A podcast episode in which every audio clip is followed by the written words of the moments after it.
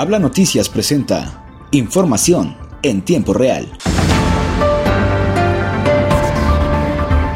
Durante este jueves, el gobernador de Coahuila, Miguel Ángel Riquelme Solís, recibió al subsecretario de Seguridad Pública Federal, Ricardo Mejía Verdeja, con quien presidió una mesa de trabajo para atender en conjunto los temas que en común atienden el Estado y la Federación, resaltando los mensajes que la coordinación entre los niveles de gobierno y de las corporaciones ha sido fundamental para conseguir que Coahuila sea un Estado con índices delictivos a la baja. Durante el encuentro, Ricardo Mejía Verdeja reiteró la voluntad de coordinación plena por parte del gobierno federal a través de la Secretaría de Seguridad Pública y establecer así mecanismos más eficientes de vigilancia, prevención y atención de las situaciones de riesgo, como parte de la estrategia de seguridad que ha demostrado buenos resultados para la tranquilidad de Coahuila.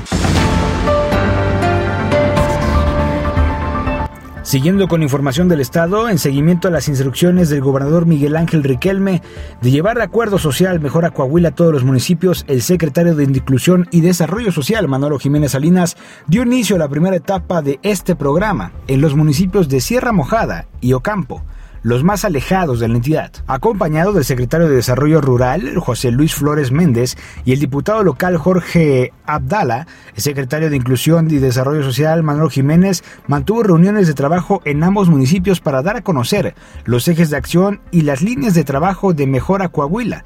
Además, de revisar los temas que trabajarán de manera conjunta a favor de las familias. Estuvimos en Sierra Mojada platicando con nuestra gente de las comunidades de este hermoso municipio del desierto de Coahuila. Aprovechamos para convivir y atender varias gestiones. Pronto llegarán más acciones sociales a través de Mejora Coahuila, señaló Jiménez Salinas.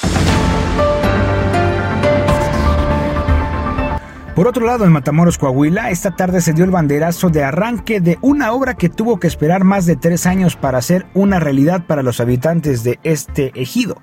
El ingeniero José Ayub Barker, director de Obras Públicas, en su intervención comentó que esta obra tendrá una inversión de 298.718.28 pesos, recurso que se obtiene del Fondo de Infraestructura Social del municipio y que habrá de ejecutarse en un tiempo no mayor a 45 días. Quienes también acompañaron al alcalde fue el diputado local, el ingeniero Raúl Onofre Contreras, el licenciado Juan Carlos Ayub Guerrero, el subsecretario de Vivienda y de Ordenamiento Territorial de La Laguna, regidores, funcionarios y los habitantes de este ejido.